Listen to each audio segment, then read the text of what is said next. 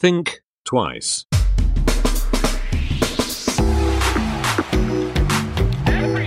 Think twice. Der Podcast über Innovationen, Werte und Wandel. Herzlich willkommen zu Episode 16 von Think Twice mit Patrick Breitenbach. Und Nils Benson. Hallo Patrick.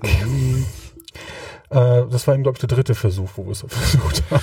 Ja gut, Das alle, Intro nochmal. das Trial and Error Prinzip, sage ich mal. Und, tr- äh, Trial und Error, ja genau. dann gelungen. ähm, ist doch alles, hoffentlich, alles hoffentlich gelungen. Genau. Bisschen improvisiert und, und ja, wir tauchen eigentlich schon irgendwie oberflächlich, aber dann doch wieder ganz tief in, in, in, in das Thema ein, was uns beide so ein bisschen auch gerade wieder beschäftigt. Wir wollten, wir haben ja zwei, ähm, zwei, drei Specials zu Corona gemacht. Wir wollen jetzt kein Corona-Special machen, aber einfach mal schauen, ähm, wo wir gefühlt gerade stehen und was jetzt eigentlich passieren müsste. Und ähm, natürlich mit der Frage verbunden, passiert da jetzt wirklich was? Ähm, wie kommen wir wirtschaftlich ähm, weiter? Wie entwickeln sich sogar mal irgendwelche Fallzahlen? Gibt es eventuell einen Lockdown? Ähm, aber ähm, mich persönlich interessiert gerade tatsächlich, wie, wie können wir tatsächlich notwendige Dinge jetzt in Bewegung setzen, die in Bewegung gesetzt werden müssen, also nicht nur wirtschaftliche Impulse, sondern auch tatsächlich vielleicht nochmal ähm, transformatorische Impulse, die, glaube ich, die Gesellschaft momentan ganz gut braucht, damit sie oder benötigt, um nicht wieder in das, in dieses zurück in dieses alte Normal Mhm. ähm, zu verfallen. Ja, ich meine, die gute Nachricht ist ja, ein Zurück ins Normal wird es so oder so nicht geben. Weil äh, unabhängig von Corona, sage ich mal, das ist ja so die, die Vorstellung, Zeit bleibt stehen oder ähm, es gäbe sogar sowas wie die Möglichkeit, in der Zeit zurückzureisen und Zustände von früher, früher war alles besser und so weiter zu erzeugen.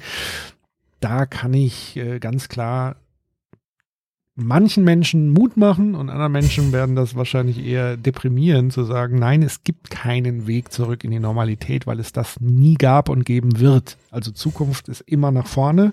Sie passiert unaufhaltsam. Die interessante Frage ist doch eher, haben wir Zukunft in der Hand? Also können wir Zukunft steuern? Können wir Zukunft gestalten? Oder gestaltet die Zukunft uns? Also witzigerweise habe ich gerade ein ähm, äh, auf Sozio Plus ein auf, auf, auf Instagram ein Zitat von Joseph Beuys, der geschrieben hat, die Zukunft, die wir wollen, muss erfunden werden, sonst bekommen wir eine, die wir nicht wollen. Mhm. Und ich finde, Ja. das ist, trifft sozusagen auch im Moment den Zeitgeist, aber das ist eigentlich immer Zeitgeist für mich, sondern so eine Krise wie Corona ist für mich immer nur ein Anlass, über genau sowas jetzt nochmal zu reflektieren. Also Krise heißt ja immer Scheideweg, möglicher neuer Weg. Und es ist eher immer ein Anlass zu reflektieren, was lief bisher eigentlich ganz gut, was lief bisher nicht so gut und wo geht's eher lang, wo stellen wir die Weichen hin. Dass wir Weichen stellen müssen, spielt gar keine Rolle, weil wie gesagt, es findet statt, sondern dann stellen sich die Weichen von selber. Und für mich ist eher die spannende Frage, wollen Menschen Weichen stellen für die Zukunft mit der Gegebenheit, die wir haben? Gute Frage. Ja, bei mir steht auch, links neben mir steht auch ein Flipchart, da habe ich mal so eine Bubble in der Mitte gemalt. Und in, in der Bubble steht, wie kann Zukunft aussehen? Und das ist ja eigentlich genau das, was ähm, genau die Frage, die du eben auch schon in, in den Raum gestellt hast. Ähm, ich, ich, also zu den Weichen möchte ich eigentlich nochmal später kommen. Ähm, eigentlich nochmal zu der, zu der Empfindung. Also du sagst eigentlich, ähm, da kommt ja natürlich der soziologische Aspekt wieder raus und, und dergleichen. Ähm, Zukunft passiert immer und wir müssen gucken, dass wir sie wie gestalten, damit uns die Zukunft nicht gestaltet. Ähm, ich habe aber, ich sehe das genauso, ich habe aber so ein Mhm. bisschen die Wahrnehmung, dass viele Menschen, mit denen ich spreche, respektive auch viele Menschen, die ich so in der, in der Umgebung beobachte oder in Städten beobachte, dass die diese Krise jetzt eigentlich weitestgehend verdrängt haben und wieder dann doch wieder im normalen Modus sind. Und, und, und die einen sind im Panikmodus, ähm, weil sie nicht wissen, wie es weitergeht. Ähm, unabhängig von der ganzen Kunst- und Kulturszenerie, Gastronomie etc. pp. Ganzen Freelancer, mhm. äh, Solo-Selbstständigen, ähm, die sind da sicherlich ein bisschen alerter als jetzt ähm, Festangestellte, die jetzt auch nicht in Kurzarbeit sind, die keine Einkommensverluste haben. Aber ich stelle gerade so fest, auch äh, Menschen, die in so starren hierarchischen Strukturen arbeiten, ähm, da doch letztendlich ein bisschen, was sie eh vorher schon gemacht haben, aber jetzt auch bei Corona einfach diese Realität, das was jetzt wirklich ist, komplett ausblenden und einfach sagen, es geht jetzt irgendwie so weiter und wir machen vielleicht wieder im Q4, ähm, holen wir vielleicht das wieder auf, was wir in Q1 und Q2 verloren haben. Ähm, also jetzt die rein wirtschaftliche Brille aufhaben oder einfach auch die rein wie soll ich sagen, einfach das Realitätsbild ein bisschen verzerrt ist durch die, durch die Realität, die wir jetzt gerade haben und die die äh, Krise komplett negieren. Wie ist deine Wahrnehmung da? Bin ich damit alleine? Ähm, nee, also weil natürlich ist es ja nicht so, dass alle gleichsam denken, fühlen, reagieren. Ähm, es wurde ja manchmal so attestiert, die Krise betrifft uns alle gleichermaßen. Das stimmt halt einfach nicht. Also das stimmt überhaupt nicht, sondern ganz im Gegenteil. Sie macht ähm, Unterschiedlichkeiten, bestehende Unterschiedlichkeiten, auch Ungleichheiten äh, noch sichtbarer und zum Teil verstärkt sie es. Und mhm. es verstärkt vor allen Dingen Dinge, die sowieso schon lange im Argen lagen. Also sprich das Thema ähm, soziale Ungleichheit, das Thema Wirtschaftssysteme an und für sich, diese ganzen Wertschöpfungsketten, dieser Globalisierungswahnsinn, ähm, wenn man das als Wahnsinn sehen will, ist natürlich nicht nur Wahnsinn, sondern es sind natürlich in der Globalisierung stecken auch unheimliche Chancen, aber die Art und Weise, wie das angegangen wurde, nämlich nach einer alten Kolonialherrenart, ähm, das ist, das ist schwierig. Das macht es noch sichtbarer, noch schwieriger und man sieht halt einfach, wer hat jetzt Privilegien, wer hatte vorher schon Privilegien und das Schlimme finde ich eigentlich, dass aus meiner Sicht gesehen das Schlimmste ist, dass die gerade die kreativsten Kräfte darunter leiden im Moment. Also sei denn Leute wie ich, die so ein bisschen wirklich das Glück haben, in einer Festanstellung zu sein und zumindest existenziell versorgt zu sein aber viele andere Menschen, die solo selbstständig sind, die im Kunst- und Kulturbereich sind. Viele sind ja auch im Gastrobereich im Grunde genommen sehr kreativ, wenn du so willst. Es gibt kreative Küche etc. Ähm, im, im Veranstaltungsmanagement und so weiter. Das sind eigentlich die kreativsten Köpfe, die unser Land eigentlich hat. Und die leiden im Moment am meisten. Die, die am wenigsten darunter leiden, in Anführungszeichen, sind die, die schon alles haben. Also mhm. klar, die verlieren auch, aber sie haben zumindest ein dickes, fettes Polster.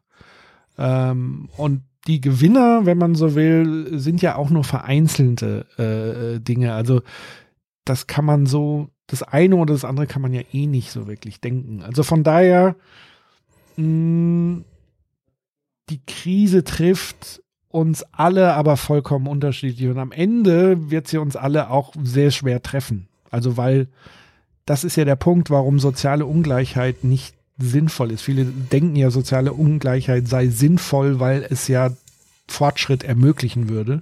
Ich sehe das komplett anders. Ich sehe das eher eine Gefahr hin, dass uns das entweder komplett lahmlegt oder zu kompletten Unruhen führt, die uns dann gar nicht mehr weiterhelfen, ohne dass ich jetzt irgendwie Panik vor bürgerkriegsähnlichen Zuständen oder so skizzieren möchte. Aber die Spannung nimmt ja zu. Wir nehmen es ja wahr an Einzel, an Einzeldingen und gerade in einem Land wie Deutschland, was es wirtschaftlich ja sehr, sehr gut geht und sozial gesehen sehr, sehr gut aufgestellt ist. Mit mhm. großer Sorge blicke ich auf Länder wie Brasilien, USA, wo das Thema soziale Ungleichheit sowieso nochmal komplett anders aufgestellt ist. Ähm, und das in der globalen Dimension, weil es dann wirklich alle Länder der Welt betrifft, gleichermaßen oder halt unterschiedlich, je nachdem, ist es eine sehr beängstigende äh, Dimension, die uns sehr eindringlich darauf hinweist, dass da was passieren muss, dass wir ins Tun kommen müssen und nicht ins Tun, wie können wir jetzt bestmöglich den, den alten Zustand wiederherstellen. Das ist nicht, aus meiner Sicht, nicht der richtige Weg. Genau, wir müssen uns tatsächlich mit der Frage äh, auseinandersetzen, wie kann Zukunft aussehen, respektive das Beuys-Zitat nochmal ähm, aufzugreifen, ähm, bevor uns die äh, Zukunft ähm, ihren Stempel aufdrückt. Und der Ja kann ja eine Sichtweise sein, die du eben geschildert hast, ähm, sage ich mal eher dystopisch dann aussehen könnte. Ähm, und das ist ja bisschen, ein bisschen auf der Metaebene. Ich habe das mhm. noch eher am Anfang so ein bisschen von der Wahrnehmung ähm, der, ja. der einzelnen Menschen tatsächlich gesehen, dass viele eben so ein bisschen, also mal ganz ehrlich, die Fragen, die wir jetzt diskutieren, jetzt in der guten Stunde mhm. oder knappen Stunde, die diskutiert ja kaum jemand. So nee, und und, und ähm, so und das ist ja genau der Punkt, ähm, wo es auch Problem. Um, ist ein Problem, genau.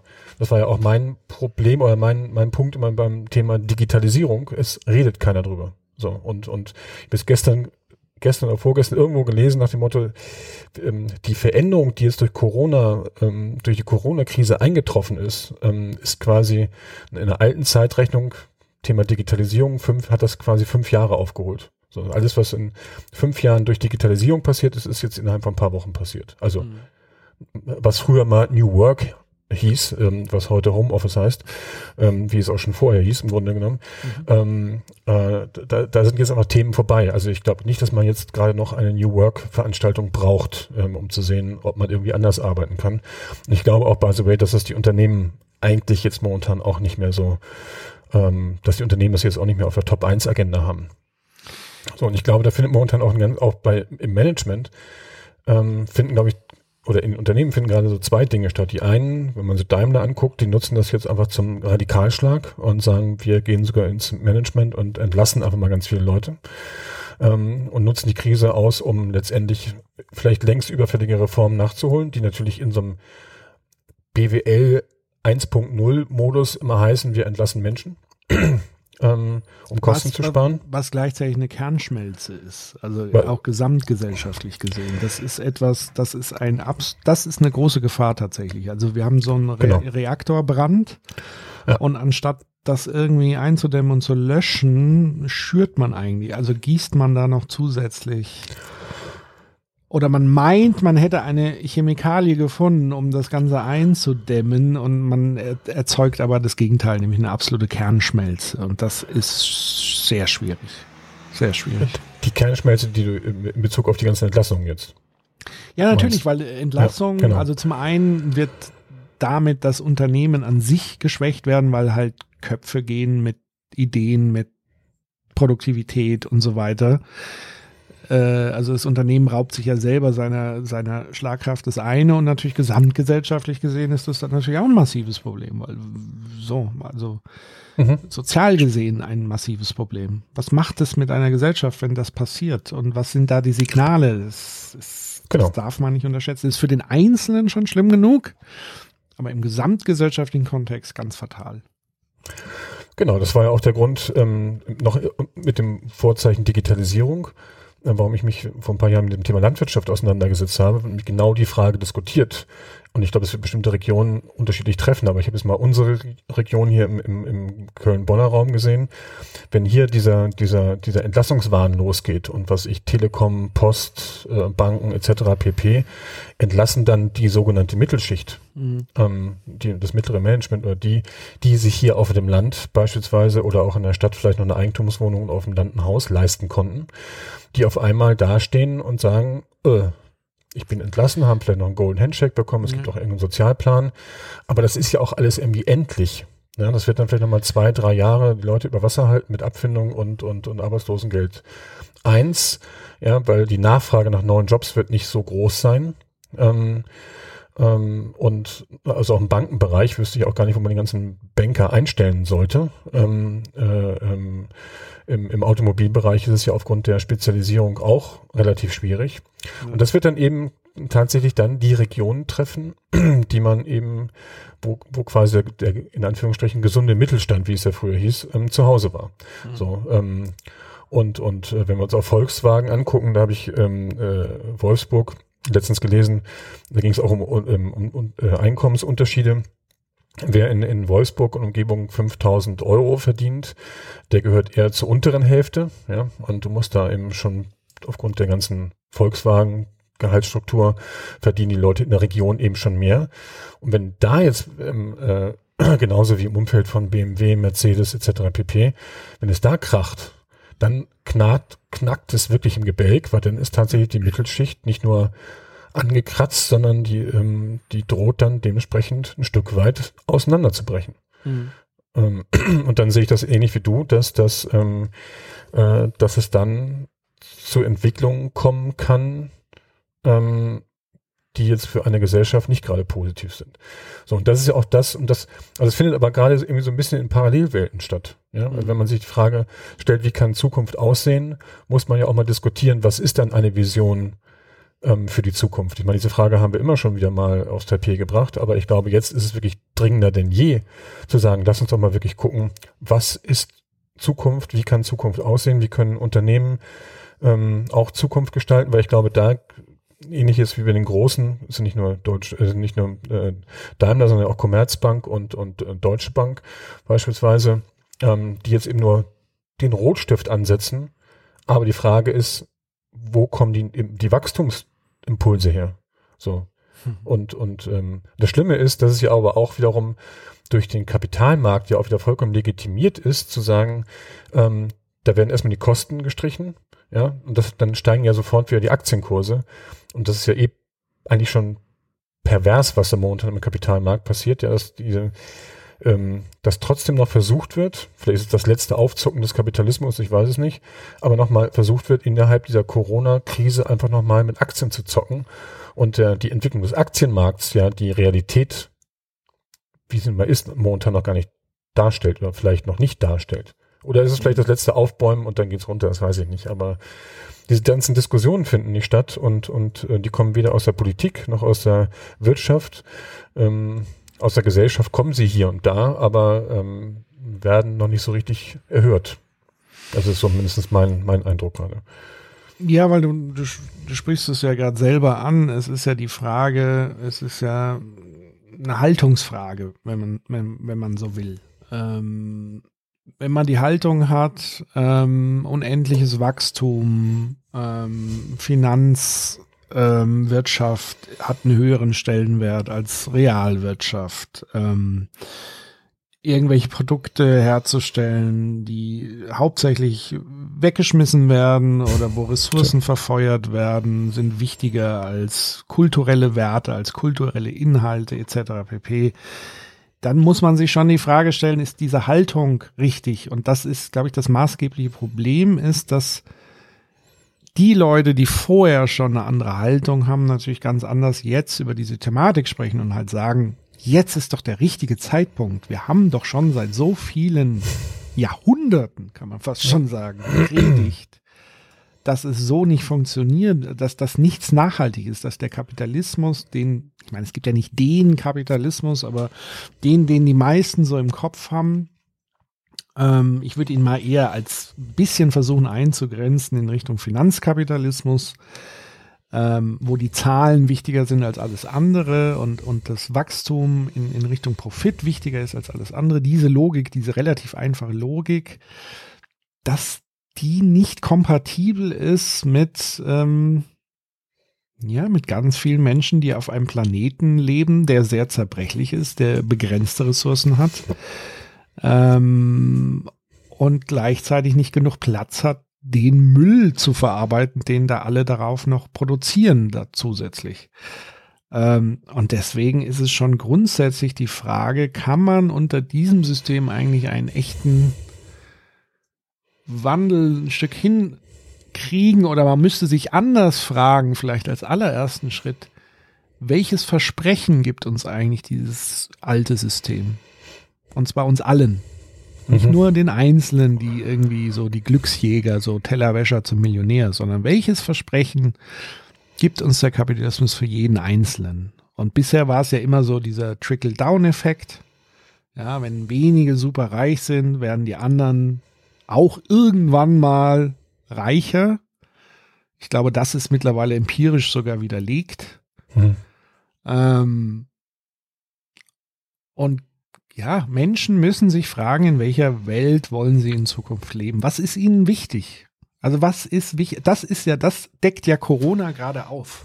Das ist ja dieses Dilemma, was ist uns jetzt gerade wirklich wichtig? Deswegen gibt es ja so viele Konflikte, deswegen gibt es ja so viel Unruhe, nämlich der Konflikt zwischen Gesundheit und das Wohl aller, das Wohl der Schwächeren mhm. versus Wirtschaftskraft, wobei Wirtschaft dann auch oft von den Akteuren so argumentiert wird, na ja, wenn wir jetzt kein Geld verdienen und wachsen, dann können wir ja Leute nicht beschäftigen und dann geht es ihnen sozial ja schlechter. Also auch da kommt ja immer wieder dann das Argument auch der sozialen Gesundheit, der medizinischen Gesundheit, also das mhm. Wohlergehen, das Glück des Menschen.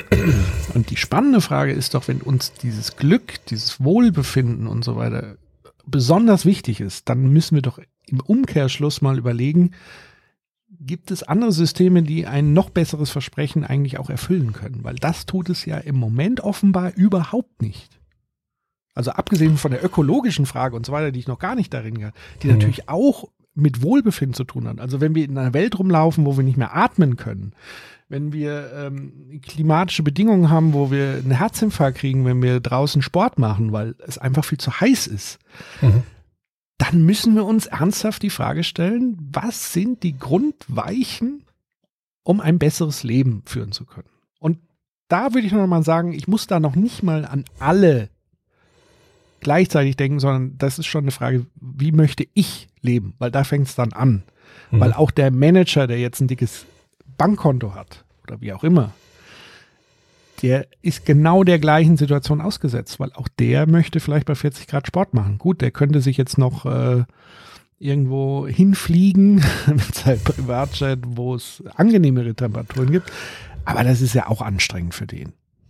So. Und irgendwann wird er, wird auch er nicht oder sie nicht äh, dieser Frage ausweichen können, weil so, wenn es allen schlecht geht, dann ich habe ja mal dieses Gedankenexperiment gemacht. Äh, was wäre dir lieber, dass du alleine glücklich bist und alle drumherum sind unglücklich? Oder dass du der einzig Unglückliche bist und alle drumherum sind glücklich? Mhm. Das muss, da, da gibt es jetzt keine absolute Antwort, sondern es ist einfach eine Anregung, um darüber mal nachzudenken, um vielleicht auf die Erkenntnis zu kommen, wir sind so eng miteinander verbunden und vor allen Dingen auch mit den Glückszuständen der anderen. Also wir können im Grunde genommen fast nicht wirklich glücklich sein, wenn um uns herum alle unglücklich sind und leiden. Das ist, da muss man schon sehr abgestumpft sein. Ich glaube, das sind die aller, aller Nee, ich glaube, das geht, das geht, das geht gar nicht, weil die Spiegelneuronen würden ja immer nur negativ ähm, feuern. Aber Gut, es sei denn, du bist Soziopath, dann hast du das nicht so wirklich. Aber ja, gibt's dann im Management gibt es da viele Soziopathen. Ja, ja, klar. Ähm, genau wie in der Politik, ähm, ja, zumindest in, in der Leitungsfunktion. Ich möchte, du hast jetzt so ein sehr großen, weiten Bogen geschlagen. Mhm. Ich möchte nochmal auf die Ur Ursprungsfrage ähm, nochmal zurückkommen, die du gestellt hast. Ähm, was ist quasi das, das Versprechen vom, vom Kapitalismus? Mhm. Oder vielleicht auch von diesem Turbokapitalismus. Mhm. Ähm,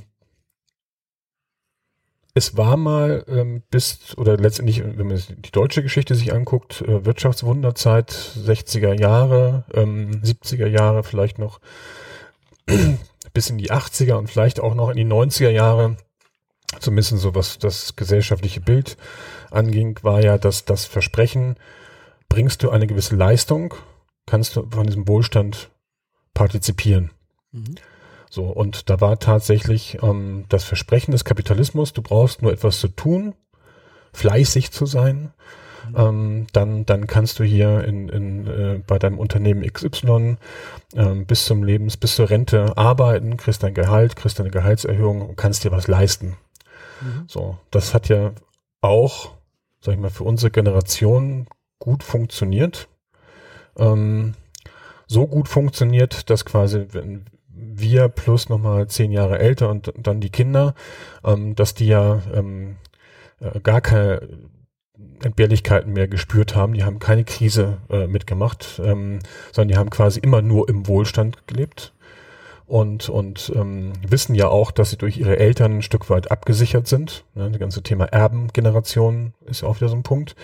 So, und ich glaube, das Versprechen aber, dass du, wenn du ähm, wenn du dich nur anstrengst ähm, und Leistung erbringst, dass du dann dementsprechend auch ähm, vom Wohlstand partizipieren kannst. Ich glaube, dieses Versprechen bietet der jetzige Art, die jetzige Art des Kapitalismus nicht mehr, sondern ähm, da ging es eben, du hast das Thema Finanzen ähm, ähm, erwähnt, also dieser Finanzkapitalismus, wo du eigentlich letztendlich ohne irgendwie produktiv zu sein, einfach nur durch durch das Kreieren von irgendwelchen Papieren, die wieder irgendwelche anderen Papiere quasi nur wieder repräsentieren und du gibst denen dann einen Wert mhm. ähm, und dass damit eben so viel Geld verdient werd, äh, werden kann, ähm, dass du gar nicht mehr Leistung erbringen kannst, weil das machen dann Algorithmen eventuell oder Händler etc. pp. Aber eben auch dann, dass du die Möglichkeit hast, mit so einem Scheiß im Grunde genommen so viel Geld zu verdienen. Ähm, ähm, das ist schon ein Punkt, der natürlich dazu führt, dass eine ungleich äh, dass eine, das Kapital oder das Vermögen nicht mehr gleich verteilt wird, weil die Regeln haben sich ad hoc geändert, auch durch mhm. die Globalisierung. Ähm, die Regeln wurden auch verändert, ohne dass das irgendwie mal ähm, sag ich mal, diskutiert wurde, sondern es war einfach mal da. Irgendwelche mhm. Banken haben irgendwelche Produkte entwickelt. Und dann hat sich das alles so verschoben. Das ist übrigens auch nochmal nicht für heute, Klammer auf, aber das ist auch die Frage, die hast du ja vorhin auch schon mal gestellt.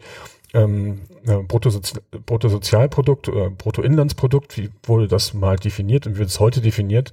Und ähm, ich glaube, in der Geschichte wurde das Bruttoinlandsprodukt ganz anders definiert ähm, und hat aber auch dann durch einfach eine Umdefinition dann auch eben dementsprechend zu ein bisschen zur Verwerfung geführt. Und man sieht es ja, man sieht es ja ganz exemplarisch gerade an diesem ähm, Wirecard-Fall. Äh, ähm, ja, ist ein mhm. DAX-Unternehmen, verdrahtet mit der Politik, ähm, mit, mit, mit anderen Wirtschaftsgrößen, ähm, also man kommt nicht mal eben als Unternehmen in den DAX, ja, geprüft von den größten, kompetentesten Wirtschaftsprüfungsgesellschaften, die es gibt.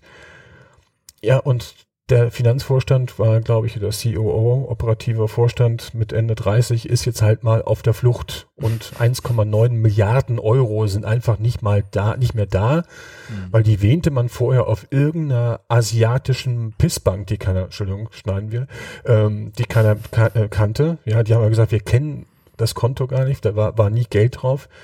Und ich meine, da offenbart sich ja auch wirklich die Blindheit auf der einen Seite ähm, der, der, der Player im Markt und auf der anderen Seite natürlich auch gepaart mit Gier, ja, das System einfach auch nicht zu stören. Und ich meine, das, das System reichte eben bis ins Bundeskanzleramt.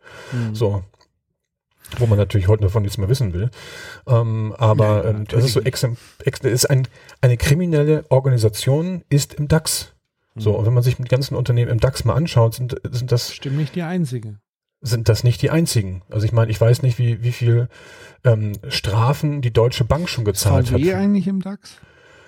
Äh, die VW sollte im DAX sein. ja, Aber guck möglicherweise auch so ein Fall, den man in der Linie, ich meine, Betrüger, ne? Also. Ja, die haben jetzt bisher schon 10 Milliarden Strafe gezahlt, zumindest in Dollar in in USA. Ich meine, ja, aber das zu der Frage kriminelle, kriminelles Potenzial im DAX. Also ja, nee, äh, ja, auch im DAX, da ist es nochmal noch mal offensichtlicher, ähm, weil einfach die Regeln, die sich da so eingeschlichen haben, diese Quartalsberichte, dieses ewige Gucken auf Performance, auf dieses ganze Thema Shareholder Value ähm, und das, die ganze Manage Management-Gilde, die da in dieser Zeit groß gewachsen, äh, gro groß geworden ist, die wirklich nur noch das im Fokus hat.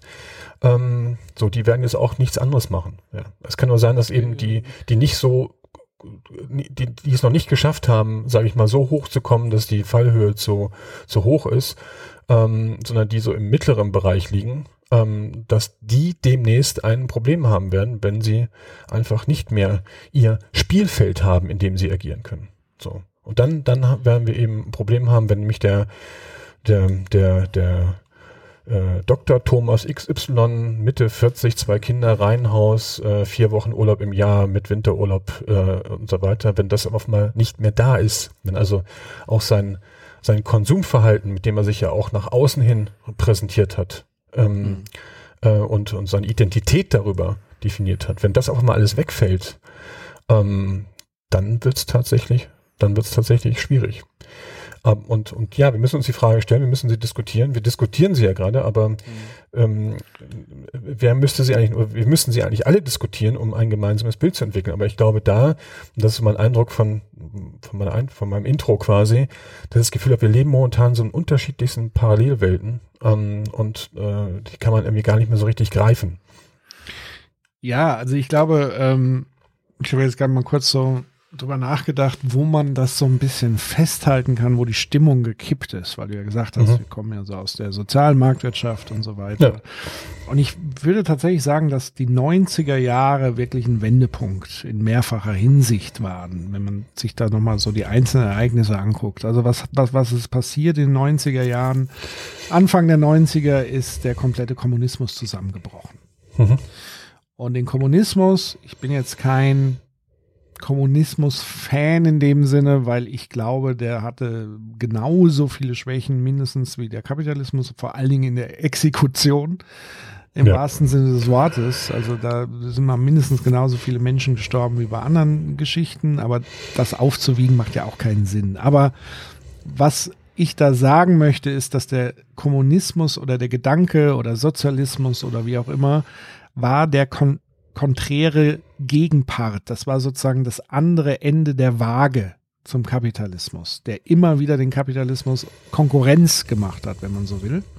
Mhm. Und das hat dazu geführt, dass auch der Kapitalismus sich immer wieder ein Stück weit mit transformieren musste, genauso umgekehrt der Sozialismus sich. Also die beiden Gegenkräfte, ist ja fast schon hegelianisch, die Dialektik, mhm. hat halt dazu geführt, dass der eine immer auf den anderen reagiert hat und irgendwie kam dann so ein, so ein Mittelding. Und ironischerweise war Deutschland immer genau in der Mitte der Waage im Kalten Krieg. Du erinnerst dich, mhm. Berliner mhm. Mauer, das war das Zentrum dieser Bruchstelle zwischen Kapitalismus und Kommunismus. Und vielleicht haben wir deshalb auch so profitiert davon als soziale Marktwirtschaft, weil wir beides bedienen mussten, weil wir wirklich im Epizentrum dieses Konfliktes waren.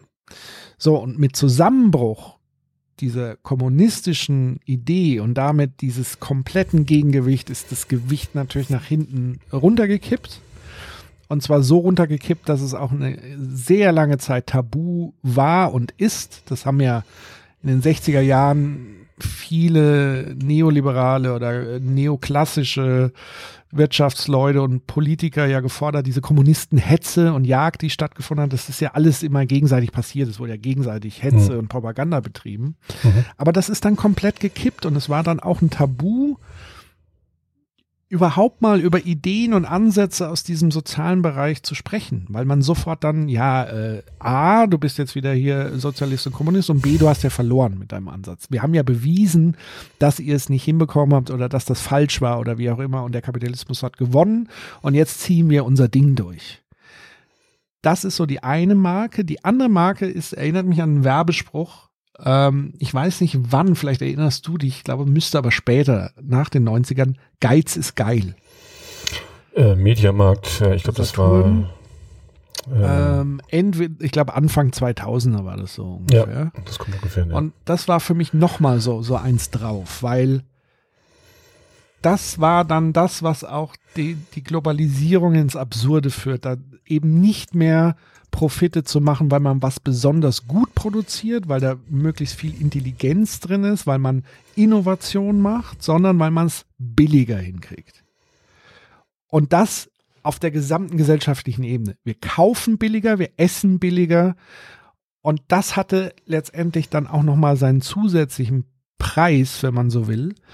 Ähm, und irgendwie haben wir dann so diesen Anspruch, das, was sich ja heute niederschlägt, wir wollen billig viel Fleisch essen beispielsweise oder billig reisen, billig so. Also diese Geiz ist geil Mentalität, die bei vielen einfach dazu geführt hat, nichts mehr wertzuschätzen. Wo mhm. eigentlich eine Wertschöpfung dahinter steckt, das so komplett auszublenden. Und dieser Zusatzfaktor kam da, glaube ich, nochmal mit dazu, was uns noch stärker in diesen Strudel abrutschen lässt und was noch stärker dazu führt, eher kriminelles Verhalten auszubilden, weil natürlich so Betrugsdinger sind dann sehr nahe am Geiz. Eher am Geiz als in der Schaffenskraft und der Innovation, würde ich, ich würde ich würde mal eher sagen, die sind eher im Bereich der Gier. Als Geiz. Ja, aber Geiz und Gier liegen trotzdem ja sehr. Ja, ja, absolut, ja. Sehr ähm, beieinander. Ich habe jetzt manchmal nachgedacht, also, ähm, ja, Thema Kommunismus und, und, und Kapitalismus und äh, den Aspekt hatte ich, hatte ich tatsächlich noch nicht so bedacht, aber du hast natürlich recht, dass es sicherlich eine, eine große Rolle gespielt hat. Insbesondere das, was du gesagt hast, dass wenn man, wenn man sich angeguckt hat, was hat in dem System gut funktioniert, ja, und wo konnte man, also im sozialistischen und kommunistischen System, was hat da gut funktioniert, äh, was kann man da eventuell übernehmen, ähm, dass man da tatsächlich dann in die Schublade gesteckt wurde, äh, dass man doch eher ähm, ähm, diesem System äh, doch sympathisch gegenüberstehen würde. Also ich Ähm, glaube tatsächlich, die, die soziale Marktwirtschaft war die Synthese aus Kapitalismus und Ja, Sozialismus. Das wird heute nie jemand so sagen, weil da müsste er zugeben, dass das eine oder das andere ein Bestandteil ist. Also diese Synthese haben wir einfach nie vernünftig hingekriegt, darüber zu sprechen und zu reflektieren, sondern wir gleiten immer entweder ab, du scheiß Kapitalist oder du scheiß Kommunist. ja, Und Das genau. macht eine Synthese unmöglich. Und Ja, das da stimmt. ist mein ja. Appell einfach, mal ein bisschen runterzukommen davon und einfach mal eher die Frage stellen, was ist denn in der Mitte? Was ist die Balance aus den beiden Sachen? Ohne das eine und das andere sofort zu ersetzen, abzuschaffen. Weil beides sind keine Idealfälle, wenn man sie komplett durchziehen würde. Und weiß nicht, wie das mit China war. Kannst du dich erinnern, wann China in den Kapitalismus abgedriftet ist? Mm, Strategisch? Das weiß ich tatsächlich nicht Das wäre mehr. auch nochmal interessant rauszufinden, wo da die Zäsur, also an, an welchem Datum oder Ja. Das ist absolut. Ich habe jetzt mal, ich habe jetzt mal Geiz ist geil nachgeguckt. Ist tatsächlich von Jung von Matt 2002 für Mediamarkt Ja. ähm, en- en- entwickelt worden. Das war auch dann die Zeit. Ähm, wo du sagst, Balance und, und links und rechts, gut und böse, oben und unten. Ich glaube, das ist ein zweiter Aspekt, ähm, der sich so seit tatsächlich seit Mitte der 90er so ein bisschen aufgelöst hat.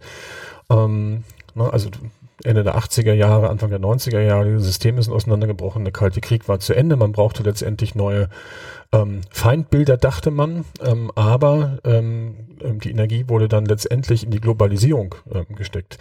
Ähm, ich habe mir gerade überlegt, dass zur gleichen Zeit, das war ja vorhin auch schon mal ein Thema, billig Kleidung kaufen zum Beispiel.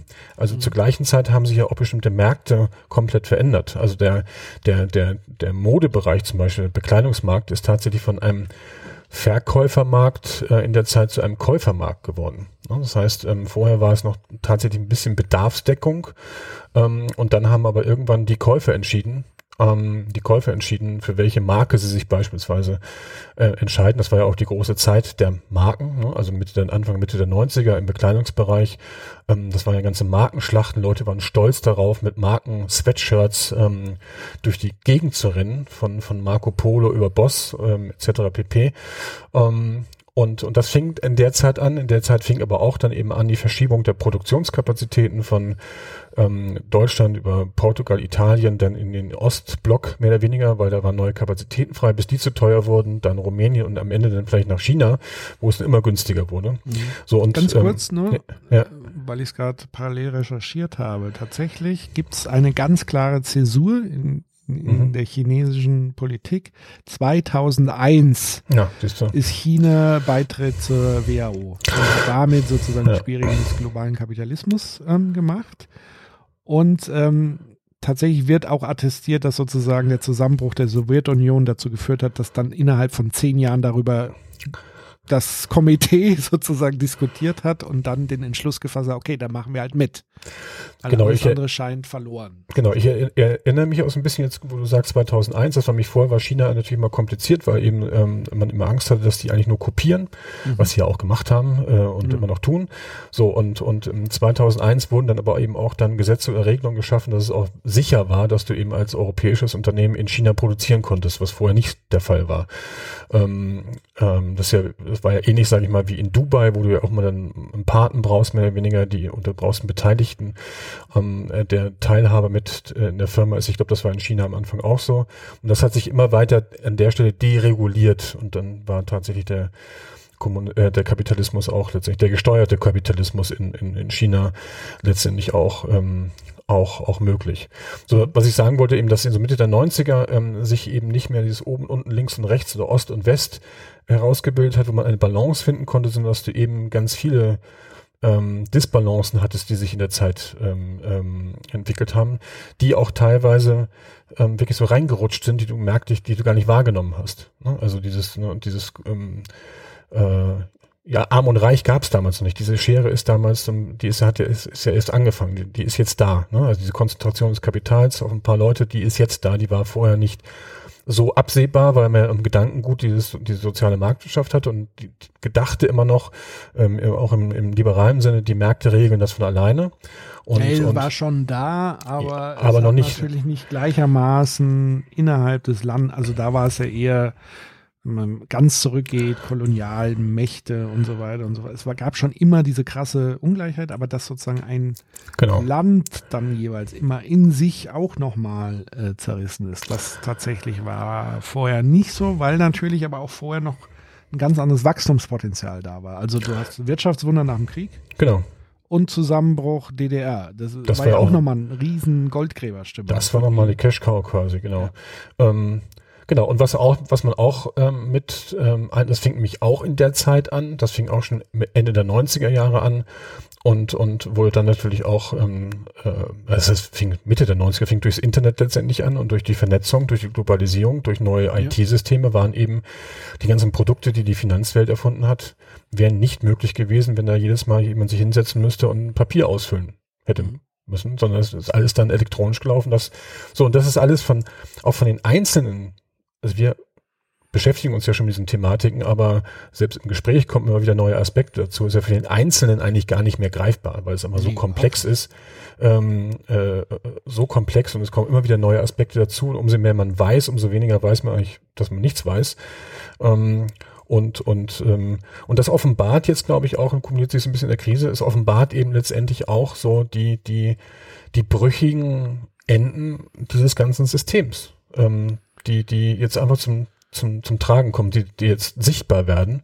So und, und, ähm, und das, das, das Perverse ist ja gerade, dass wir eben, dass wir gerade jetzt, wo eigentlich alle eher zusammenarbeiten müssten, ja, ähm, sich die ganzen autokratischen Systeme ja auch wieder verfestigt haben, was auch nachvollziehbar ist ein Stück weit ähm, durch die gesellschaftliche Entwicklung, durch das, was vielleicht schon sichtbar war, aber nie gesehen werden sollte.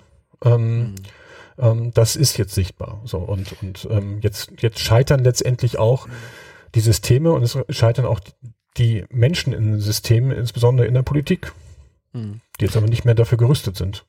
Ja, also ich, mh, dein Stichwort mit den Autokratien, ich sehe das tatsächlich eher hoffnungsvoller im Moment, auch wenn natürlich die gerade äh, hart durchschlagen und die Leute vor allen Dingen darunter leiden, die in autokratischen Systemen leben.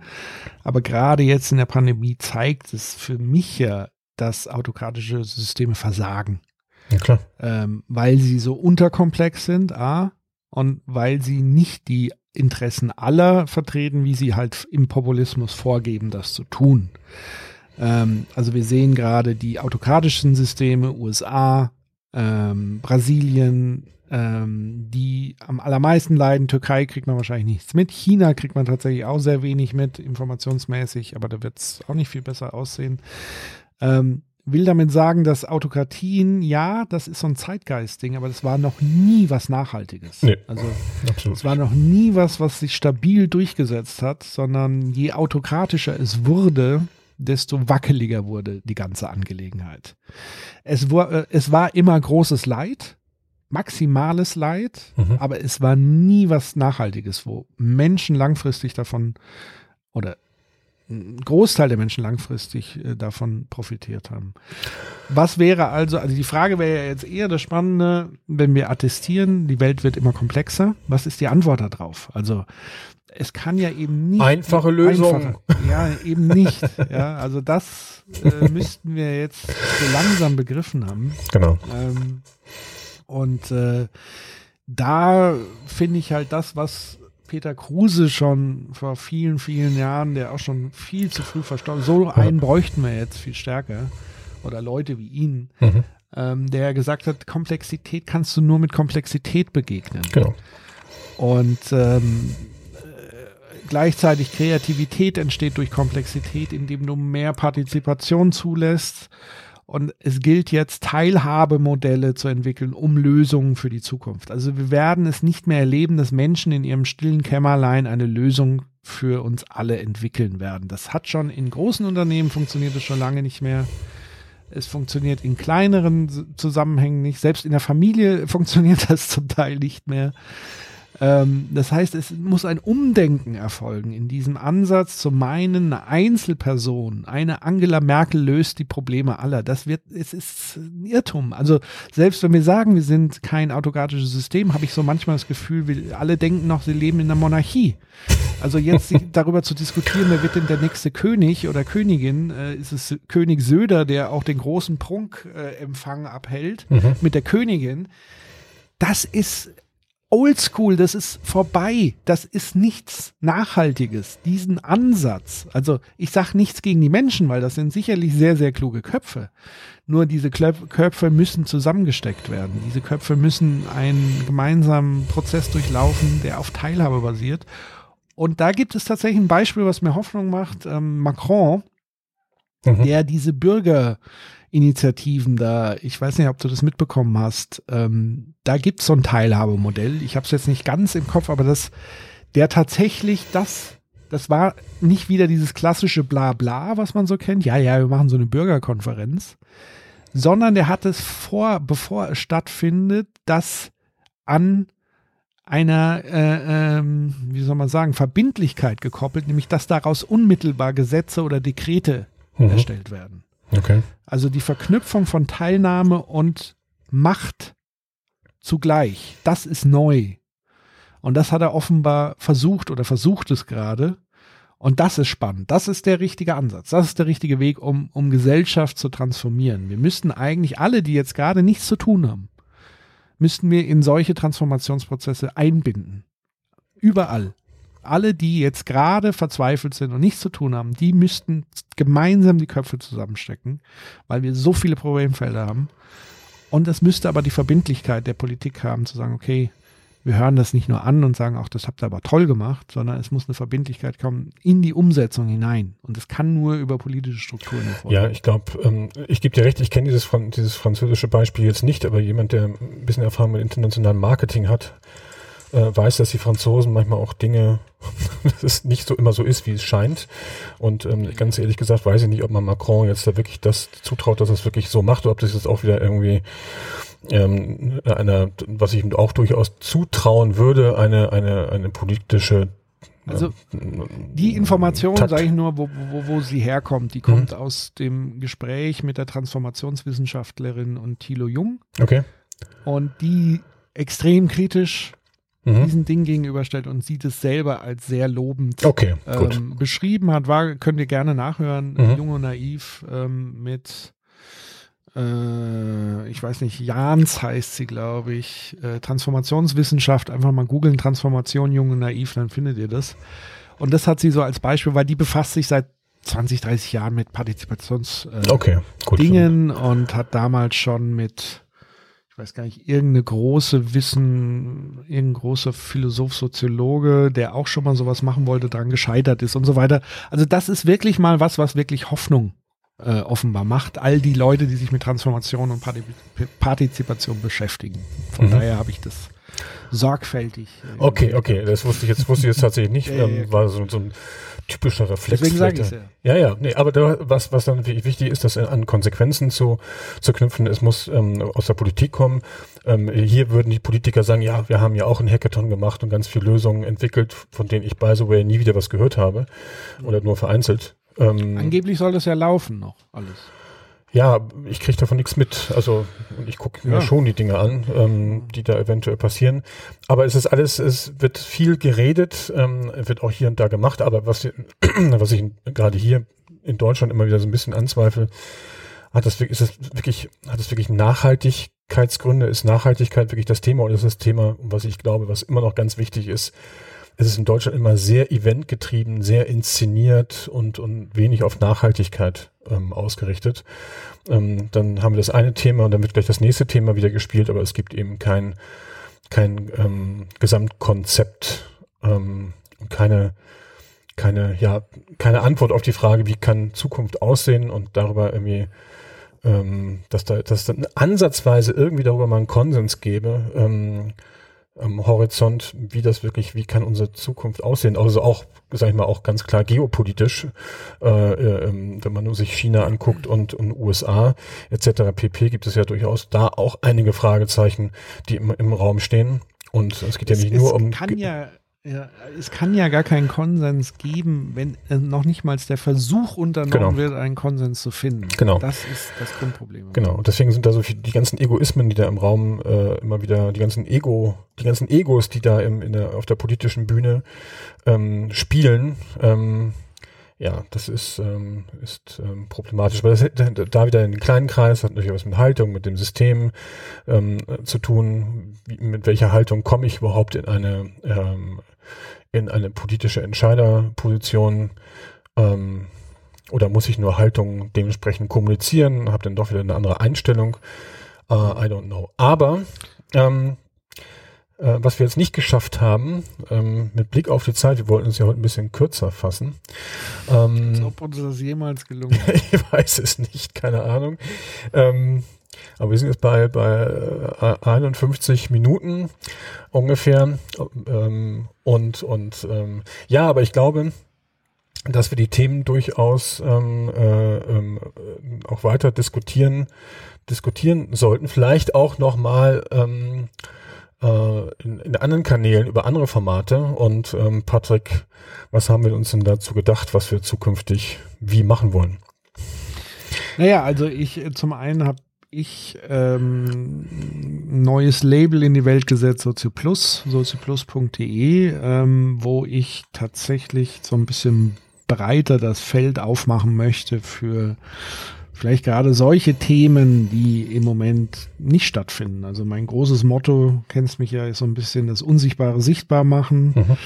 Das, was Leuten vielleicht so ein bisschen unter den Nägeln brennt, möglich zu machen. Ähm, und das ist quasi ein Format, was, ähm, oder ein Label vielmehr. Das ist eigentlich auch ein Community-Projekt, wo man sagt, man, man trifft sich als Gleichinteressierte, um über Themen zu sprechen, vielleicht auch Themen beizutragen, sei es mal als Gast oder Gästin oder ähm, wie also es ist wieder sowas, wer mich kennt, das ist was Experimentelles, es ist ein Versuch, es kann scheitern, kann auch nicht scheitern, aber es ist der Versuch, Dinge zu bündeln, die über dieses Blabla vielleicht so ein bisschen hinausgehen, die auch mal sich Zeit nehmen, um jetzt länger als 50 Minuten über ein Thema nachzudenken. Also unser Blabla meinst du gerade? Nein, nicht unser Blabla, sondern Blabla, sei, sei es irgendwie, weiß ich nicht. Ich will jetzt auch nicht irgendjemanden diffamieren als Blabla. Ähm, aber es gibt ja Leute, die viel reden und nichts sagen. Und ich möchte viel reden und viel sagen. So. Ähm, viel sagen, viel, sagen viel reden. durch viel reden. Ähm, okay umgekehrt, also das andere wäre das Schlimmste. Noch idealer wäre natürlich wenig sagen äh, und, und, nee, wenig sagen, viel, nee, wenig reden und viel sagen, so. ähm, was ja meistens in der Kunst der Fall ist, aber wenn wir gerade im Moment das Problem haben, dass die Kunst auch sehr eingeschränkt ist, ist das eine Möglichkeit, dem vielleicht so ein bisschen auch äh, mit den Mitteln, die wir im Moment zur Verfügung haben, deswegen hier Home, Home, neues Home Studio, äh, aus, dem, aus der Quarantäne heraus Studio Dinge anzustoßen und zu diskutieren. Das ist so der Grundgedanke und da ist eben der Grundgedanke, dass wir beiden natürlich über solche Themen wie jetzt gerade eben vielleicht auch nochmal ausführlicher sprechen kann und mit der Community zusammen das machen kann. Also mhm. es gibt ja Leute, die uns hören und gerne hören und auch gerne mit uns vielleicht in Diskussion treten wollen und da könnten, wollen wir ähm, auch mal Livestreams anbieten, wo Leute sich per Chat einklingen können, mitdiskutieren können, gemeinsam in ein Gespräch kommen können. Und das fände ich spannend. Das mache ich schon auf Sozi Plus mit anderen Themen. Mhm. Ähm, und würde das gerne mit dir sozusagen in unserem Feld, wo Think Twice sich bewegt, sehr gerne regelmäßig tun.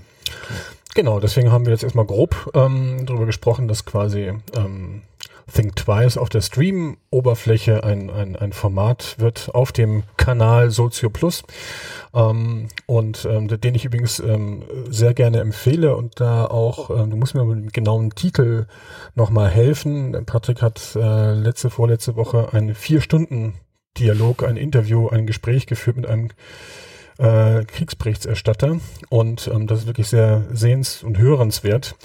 Ähm, und und ähm, ja wirklich eine ganz also für mich ich habe so ein Format noch nicht gesehen, vier Stunden mit einer Person über ein Thema zu sprechen, ähm, ist auf jeden Nee, Fall. Wir waren ja nicht, äh, das, das ist ja der Clou dabei. Wir haben ja nicht vier Stunden mit einer Person, oder ich habe nicht vier Stunden mit einer Person gesprochen, sondern das Publikum Genau. hat mit uns vier Stunden gemeinsam verbracht und wir haben gemeinsam über Themen gesprochen. Genau, Also das wollte ich eben der noch ergänzen. Ja. noch ergänzen.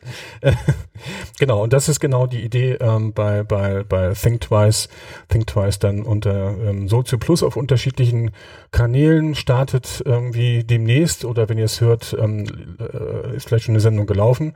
Also werdet ihr dann unter ähm, Sozio Plus ähm, zumindestens schon mal, äh, wenn nicht bei Twitch, dann vielleicht bei YouTube ähm, ähm, vielleicht auch finden.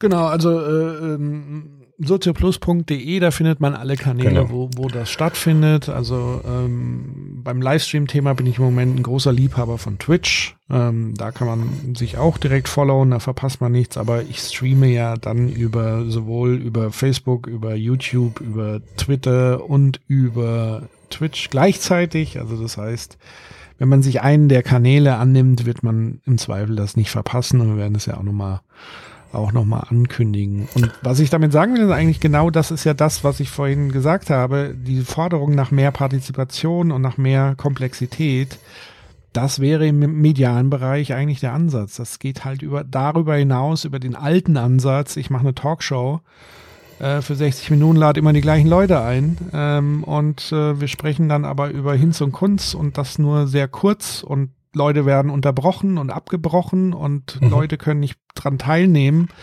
Das ist, das ist der Gegenentwurf. Ähm, ob das zukunftsfähig ist, wird man sehen. Ob das Anklang findet, wird man sehen.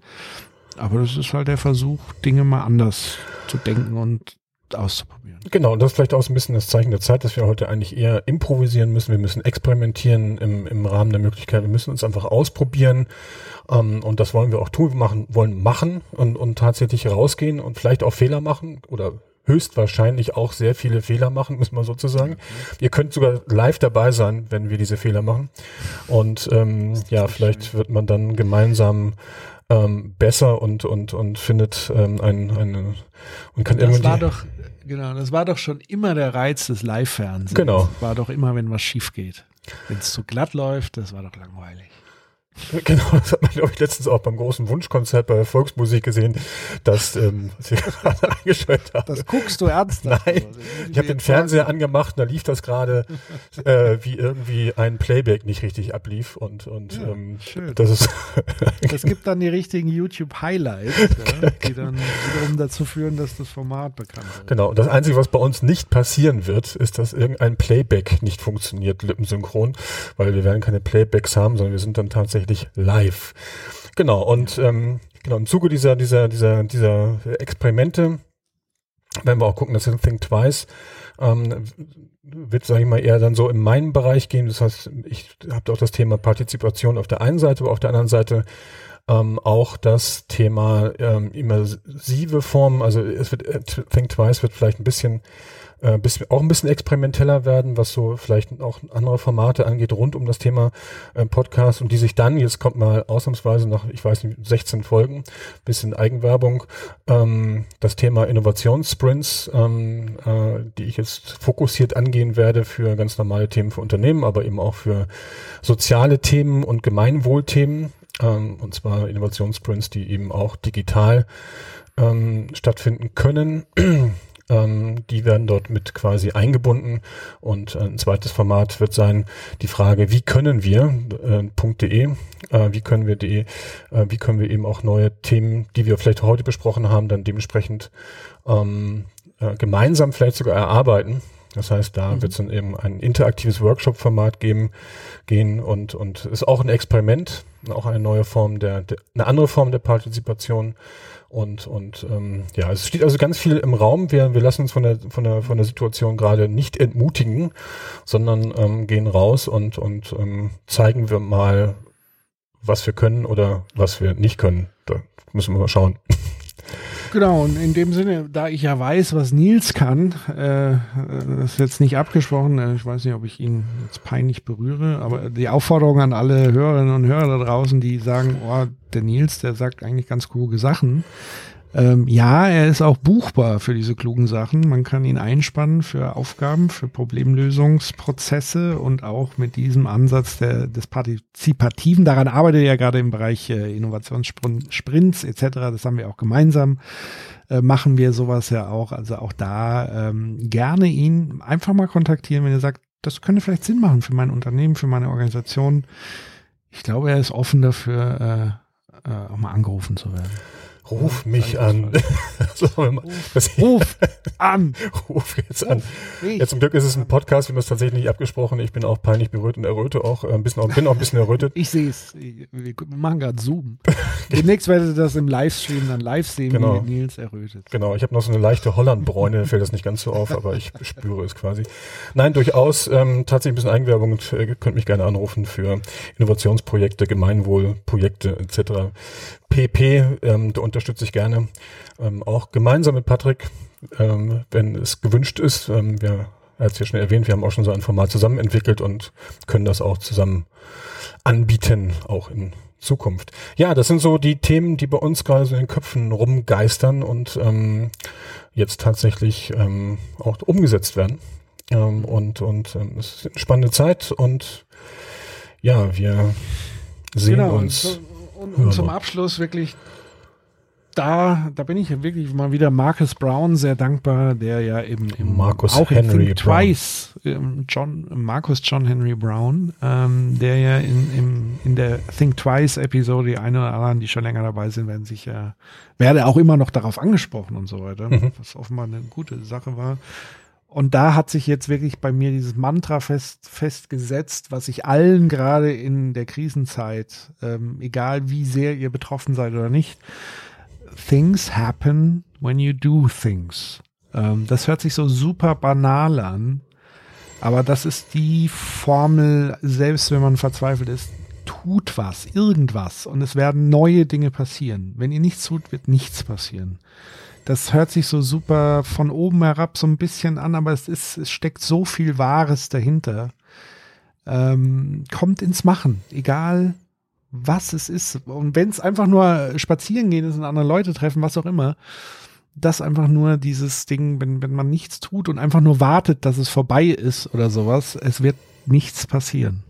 So das wollte ich nochmal so als Abschiedsworte. Das ist was, was mir sehr hilft. Absolut, das kann ich nur so nur so unterstützen. Es muss ja auch, wie du eben schon richtig gesagt hast, nicht irgendwie technisch sein, es muss kein Stream sein, es muss kein Podcast sein, es kann Nein. alles Mögliche sein.